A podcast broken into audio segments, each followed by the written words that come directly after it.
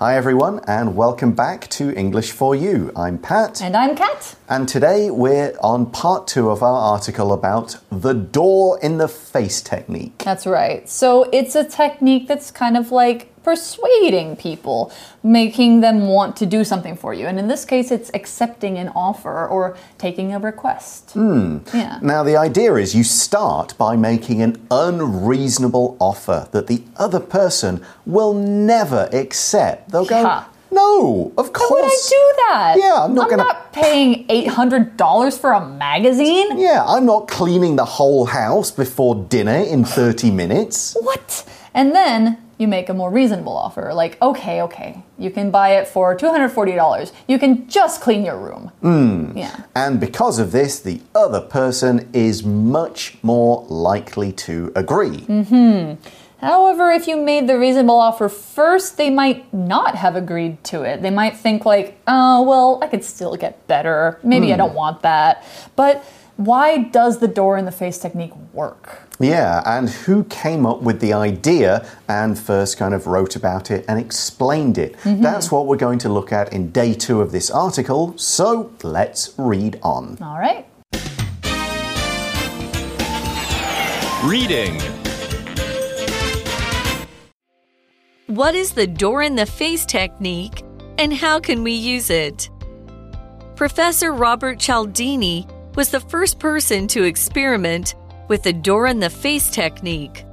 In 1975, Cialdini asked a group of participants to take some young prisoners to the zoo. This idea only appealed to 13% of the participants. Cialdini later used the door in the face technique.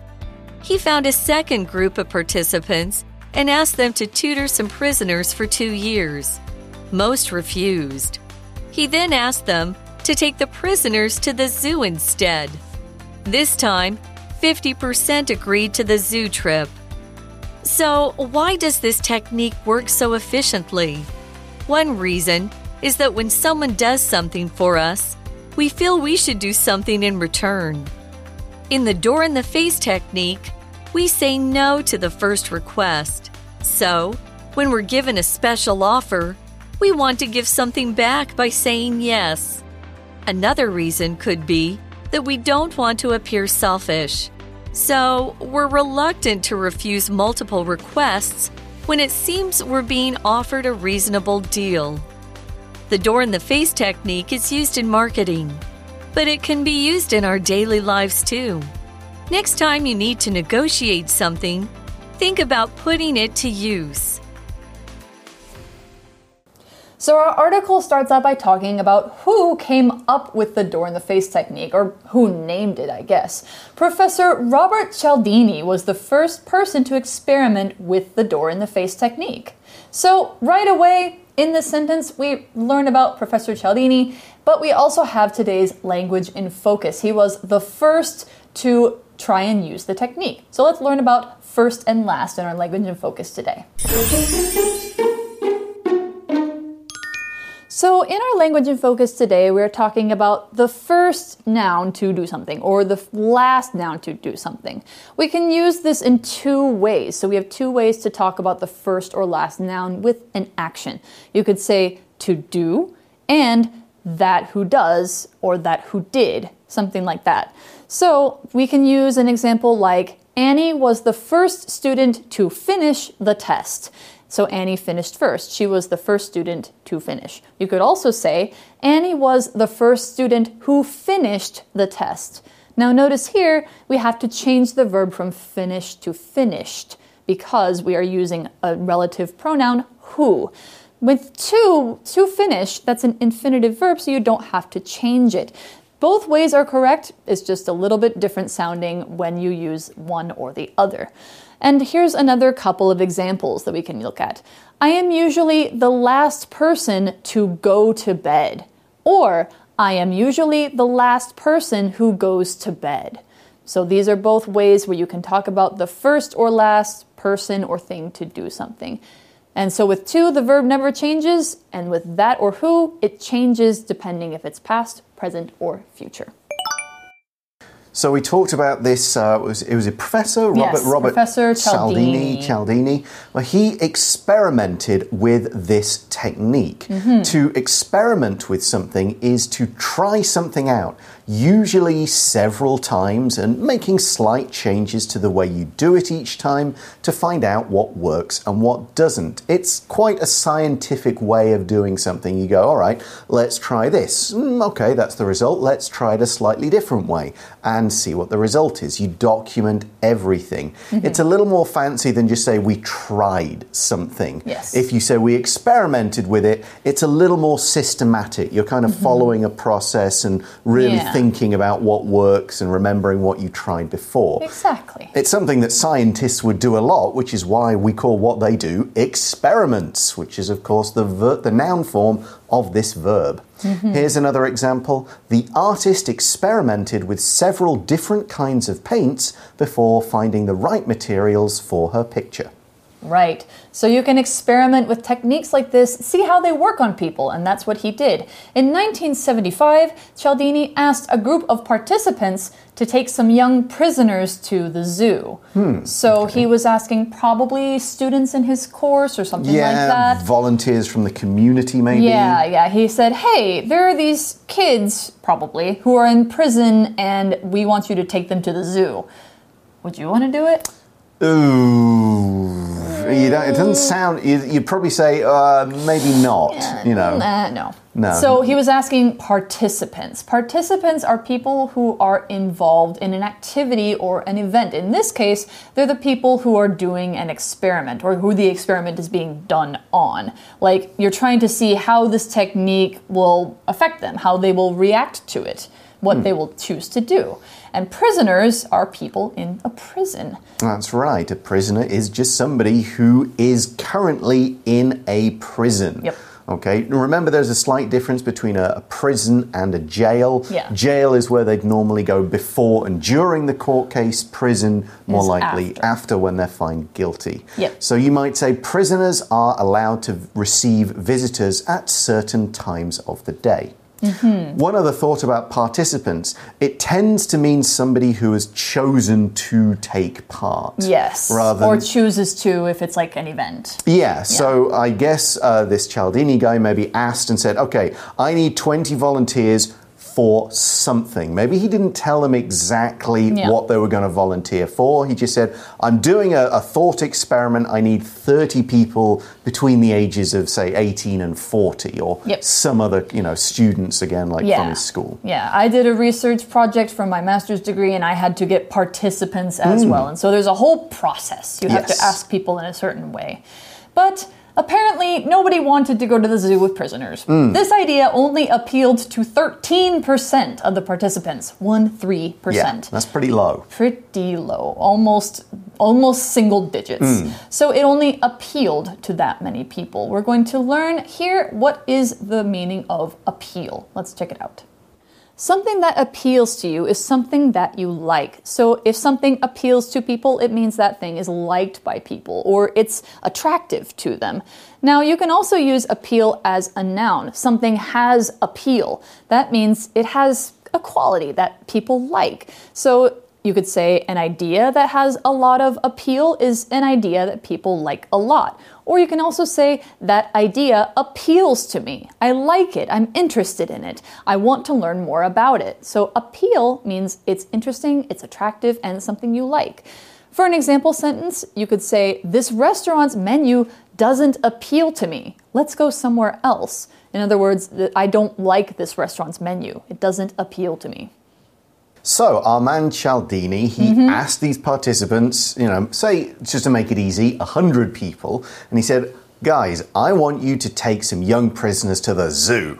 And Yay! out of that 100, only 13 said, Yeah, okay, I'll do that. The other 87 were like, eh, No, thanks. Mm-hmm. But then we see Cialdini later used the door in the face technique. That's right. It's a different group for this one, then. That's why we say later. He didn't talk to the same group of people again. Yeah, it wouldn't work. Yes, because they already know what the end game is. Yes. So he found a second group of participants and asked them to tutor some prisoners for two years. Hmm. Tutoring is more work than the zoo, I will Yeah. tell you that. As we've both tutored people, Yeah. and we both been tutors, you know, mm-hmm. it's also a noun. To tutor means to teach a single student or a very small group of students.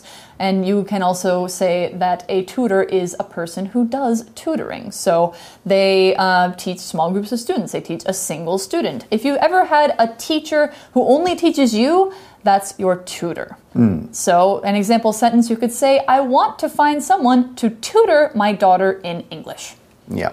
Often a tutor might only specialize in one or two subjects That's and, right. and teach those. In the old days, they were maybe the word was used a bit more interchangeably with teachers. Well, because they didn't used to have public school with big classes. Right. Rich kids just had a tutor for everything. Yeah, they would just come to their home and Yep. do all the teaching Yep. there.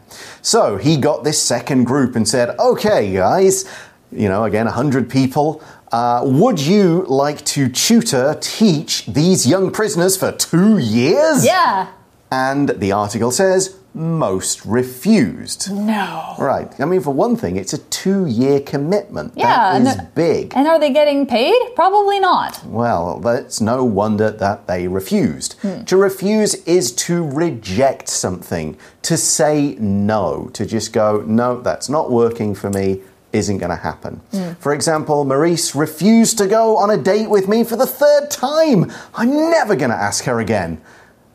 Well, perhaps maybe one more time. I, I think you. I think you should just let it go. Oh, okay. If she said no three times, she probably means it. Mm, she refused me, yep. Eh, especially if she laughed at you. She did. Anyway, let's go back to the article. He then, Cialdini then asked them to take the prisoners to the zoo instead. He's like, okay, okay, okay. You don't want to tutor them for 2 mm-hmm. years. I understand. That's a lot of work. It's a mm-hmm. long time. You want to just take them to the zoo? Mm, so we had the unreasonable offer and now the reasonable offer. And did it mm-hmm. work? The article says this time 50% agreed to the zoo trip. Wow. Like half the people. That's a lot more. yeah, that's like a you know 400% increase or something like that. Yeah. So, why does this technique work so efficiently? Good It- question. It is a good question, but before we can answer it, we have to learn what is efficiently. Efficiently, as you can tell by that li at the end, is an adverb from the ver- uh, adjective efficient. Efficient means you're able to get good results without taking too many materials, too much time, taking too much energy. In other words, you have a strong effect, but not a lot of effort. So efficiency is how a lot of people like to work. Hmm. You know, if you're if you're lazy, you're more likely to be efficient. You come up with something that works very quickly and easily and then you just go on with the next thing. Hmm. So, for an example sentence, you could say Winston works very efficiently, so he can get all of his homework done in a short amount of time. Yeah, he just doesn't waste any time going, oh, I don't want to do this. Yeah. Or he just goes, okay, bam, bam, bam, this is all done. Exactly. So, why does the door in the face technique work so efficiently? Why does it work so well and you only have to do two simple things? Unreasonable offer, reasonable one.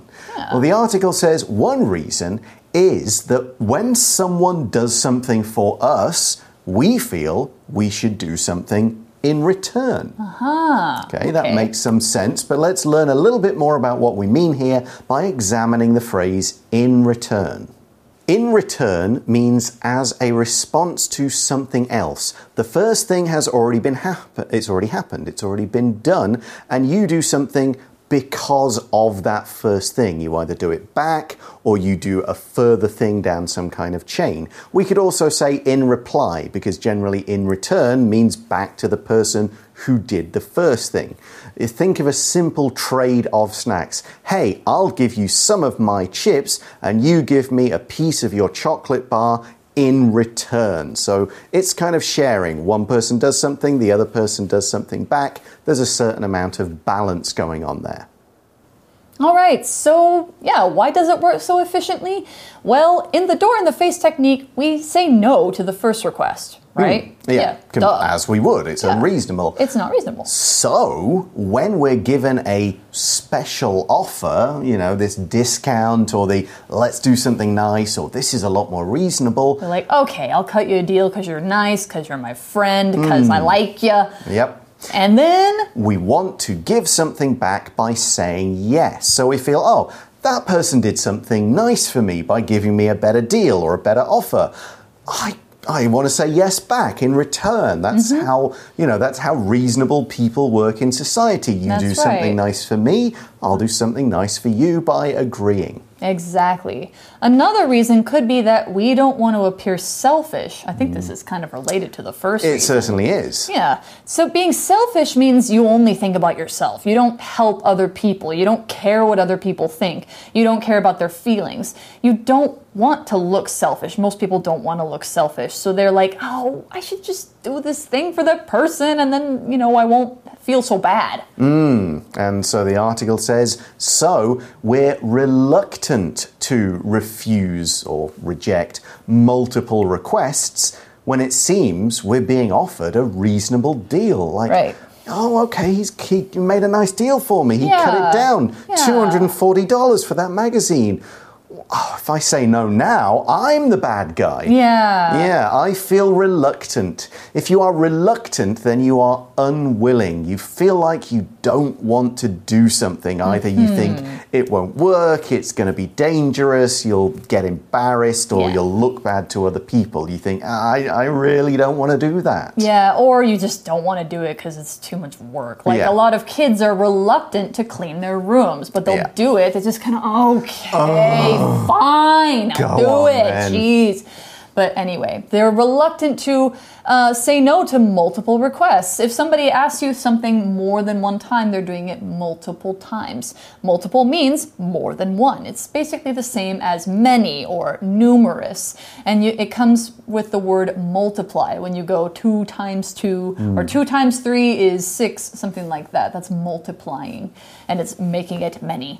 And you want to, you know, um, you want to You don't Take their want to reject. Yeah, you want Yeah. to. You want to go. Okay, they've offered me something. Yeah. I will say yes. Yeah, so offer here is used as a verb instead of a noun. You're Hmm. being offered something, you're getting an offer. That's right. So the article says the door in the face technique is used in marketing. Okay, yeah, that Yeah. makes complete sense. Yes, yes. Of course it would be used in mar, you know, here, here's this expensive thing, but it's on sale, that mm-hmm. kind of stuff. No, they do that all the time. But as the article says, it can be used in our daily lives too. Right. Yeah, and so Yeah. we can we can do that. You're yeah, like we've seen with the example about cleaning the room. Yep. I've seen kids use it on their parents. Oh Yep. wow. To get them to do something that they want. Mm-hmm. So, next time you need to negotiate something, think about putting it to use. Hmm? Maybe it could work. So, when you need to negotiate, this is a good technique to help you do that. To negotiate means to discuss something in order to reach an agreement. Maybe you're thinking, I want to pay $100 for this thing. This guy wants to sell it for $400. okay, well, I'll pay you 150. No, you'll pay me 300. No, I'll pay you 175. No, you'll pay me 250. Okay, we'll reach it at 225. Okay, that's negotiating. It's also hmm. called haggling. Yeah, any kind of negotiation, which is the noun, is where two sides both want something and they're kind of deciding, okay, how much of what I really want will I get and how much am I mm-hmm. willing to go, mm-hmm. okay, I can't get everything I want. I'll Yeah. give you this, you We'll give me an this. agreement. Yeah, you kind of maybe it's one that neither side is 100% happy with, but they will both accept what's been agreed on. Yes. So, if you're trying to do something like that and negotiate, put the door in the face technique to use.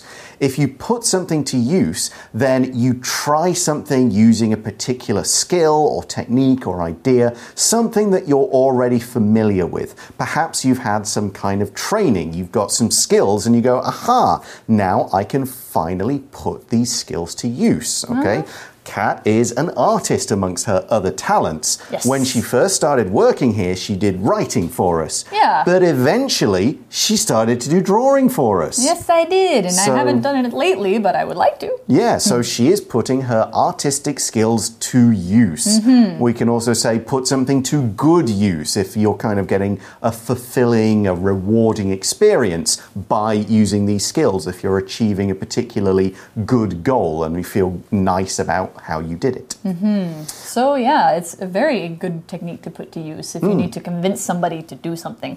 Okay, and that is the end of this article. So let's go now to our For You chat question.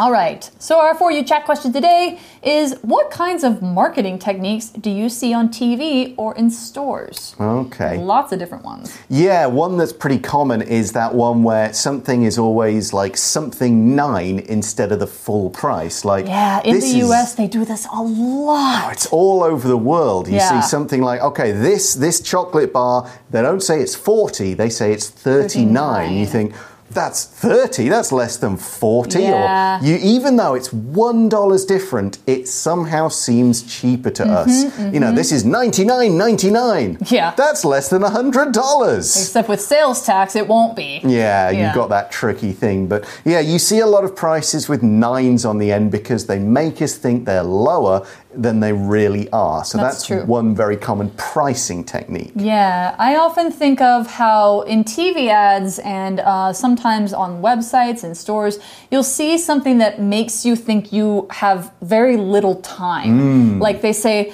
buy now because this is only good for today. Tomorrow the price is going to go back to normal. Yep. Or there's a timer on the website that's like, you have 12 hours to make this purchase. Wow. You have, you have, uh, you know, don't wait, buy now, call this number, that sort of thing. Mm-hmm. Yeah, fear of missing out, I guess, Yeah, is something FOMO, that yeah. Mm-hmm. affects people. Yeah. Uh, and then there's other things like a, a little more general where they present you here is a problem. This thing, our thing, can solve this problem and Yeah. make your life easier. Even if it's not a problem you have. Yeah, do you want to buy it?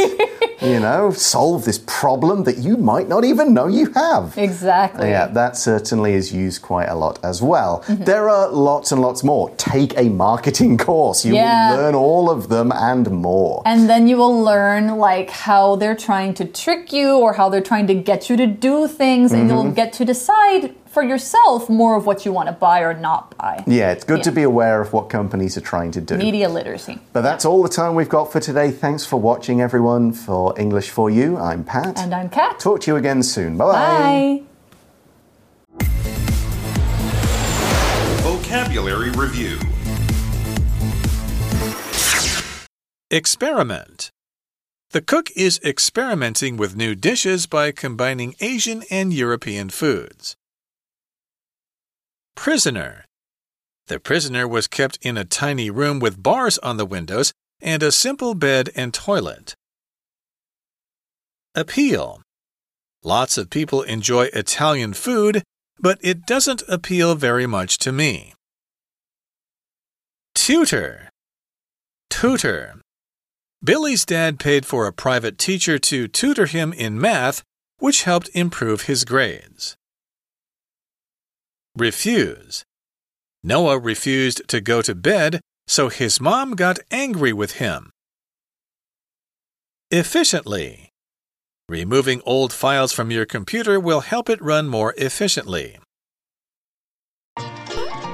智慧小补帖。 Participant. Participant. Reluctant. Multiple. Negotiate.